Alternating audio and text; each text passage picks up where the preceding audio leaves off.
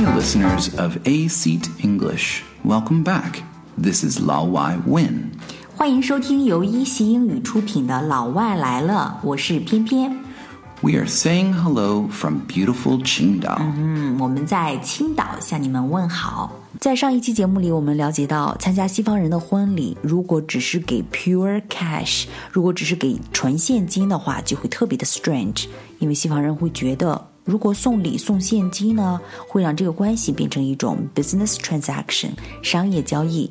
所以在西方文化里，如果送礼物直接送钱的话，就会被鄙视的。参加西方人的婚礼，想要送贺礼的话，一定要记住两条潜规则。First one，欧美人参加婚礼不送红包，他们是送礼品。第二条，送礼品的这个价位呢，不低于五十美金。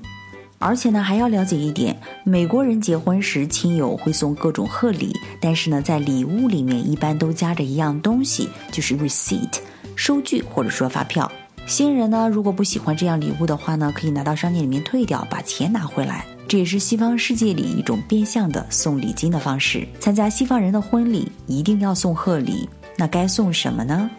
Uh, we do have some uh, guidelines for how to give a gift in a Western wedding. So the first is check to see if they have a couple's gift registry and give them what they ask for on the registry. 西方人给你的电子结婚请帖，不要只是看看，因为里面是有玄机的。哎，刚才你说的这个 couples registry，这是一个什么东西？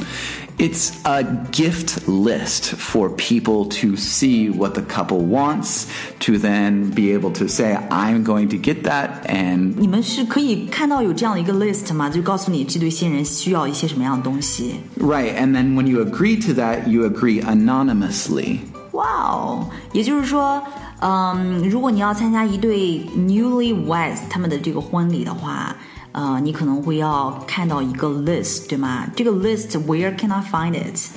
Uh, usually, when you uh, agree to uh, be a part of the wedding, the RSVP, then you will be added into some sort of social network or website.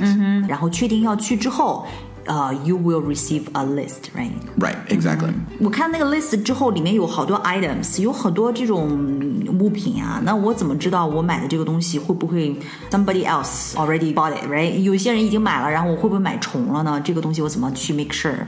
Well, it's not terrible to have two of the same thing be- because then you definitely can keep one if you want it and Yeah, turn yeah. one in. 所以如果要是买重的话也不要紧，这对新人可以留下一个，然后把另外一个给退掉。 Yeah. Or there will usually, you will agree to it, it will put a check by that item. People can see that that item will be bought. list 是一个 electronic，是一个电子版本的。有些人呢，可能要在这个有一些 item 上面已经 check，已经 Right. 打对勾了。 Exactly. 嗯哼，但是你知道啊，有些东西已经买了，有些东西已经被 check 了，所以呢，你选一个没有被 check 的，然后去 buy it。 Right, 就可以 exactly. 了。哇哦，还可以这样操作，这是你们美国人的婚礼，哇哦，其实也是 business 嘛。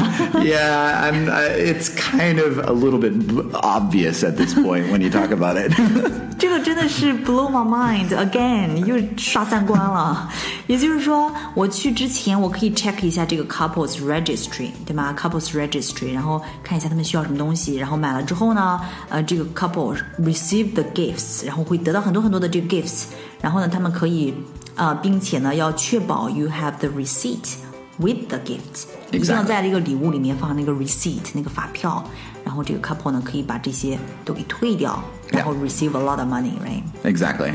And it, it, it makes it simple. It's also nice in that they know what they need. You don't know what they need. Exactly. And it takes the uh, anxiety away.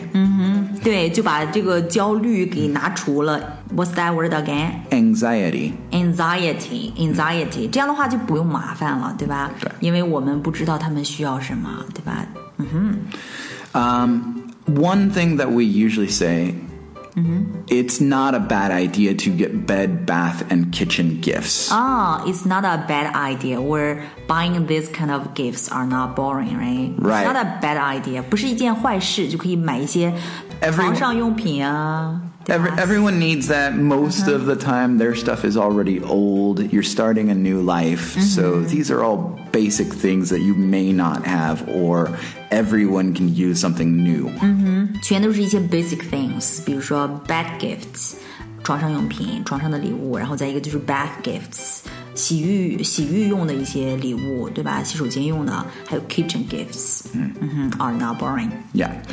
Um, s- we say try to spend more than $50 because you don't want to come off as cheap. 啊、yeah，还有第三个 rule 就是 spend more than fifty dollars，一定要花钱的话，这个预算要超过五十美金，送超过五十美金的礼物，spend more than fifty dollars，因为我们不想让人觉得我们特别 cheap， 就特别小气。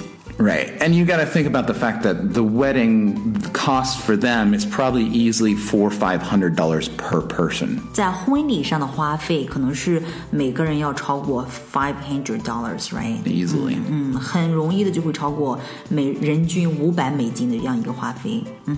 Um, another idea is go with a group gift. 哦、g r o u p gifts，what does that mean？ So one of my friends bought a uh, a honeymoon vacation in Hawaii for her friend that was getting married, and her and all the coworkers that worked at the restaurant together paid us an amount for that gift. 群人可以给某一个朋友送一个礼物，比如说送他一个可以去夏威夷度几天假的这样一个 gift，对吧？嗯， Yeah, and it it can be much simpler than that. But a group gift means that it kind of everyone can throw in together, not feel too awkward about it. Yeah，所以就是说，a group gifts 就是指 a group of people，right、work together to come up with a creative idea。 That doesn't really break their bank, but also helps them to feel like they're c- contributing.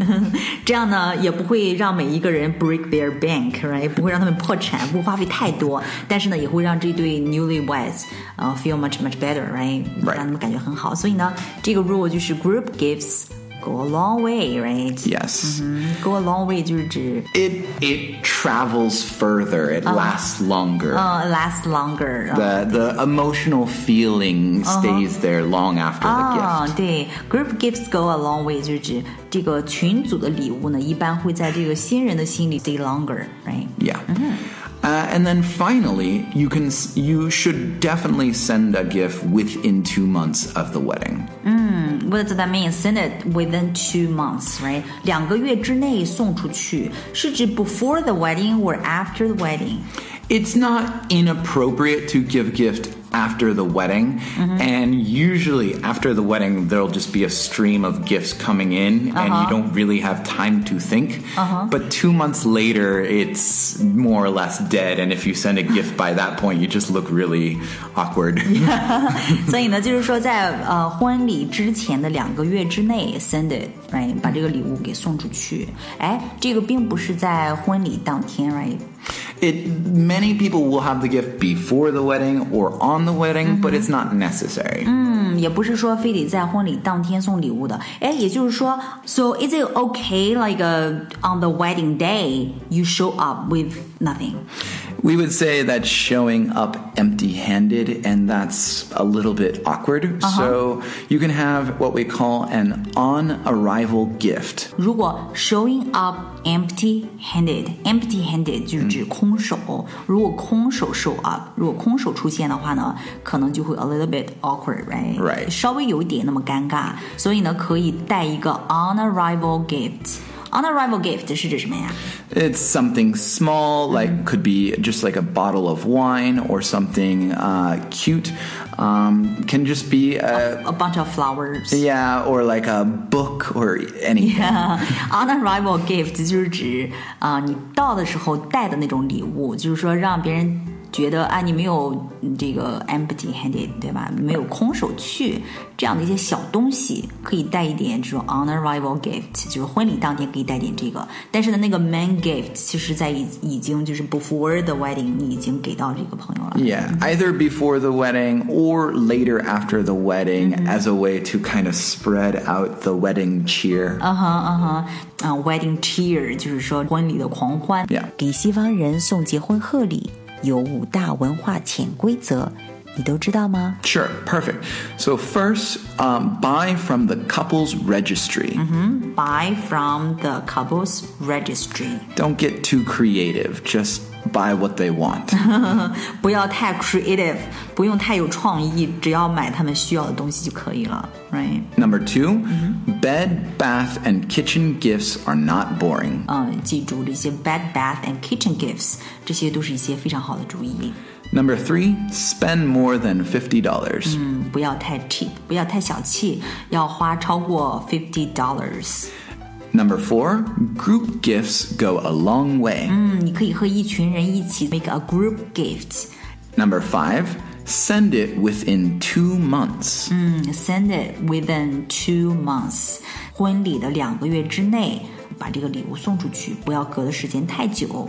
And then finally, it's wise to have an on arrival gift if you haven't given a gift yet. 最好是带一个 on arrival gift，嗯 Yep 表示你不是 empty handed。 Yep.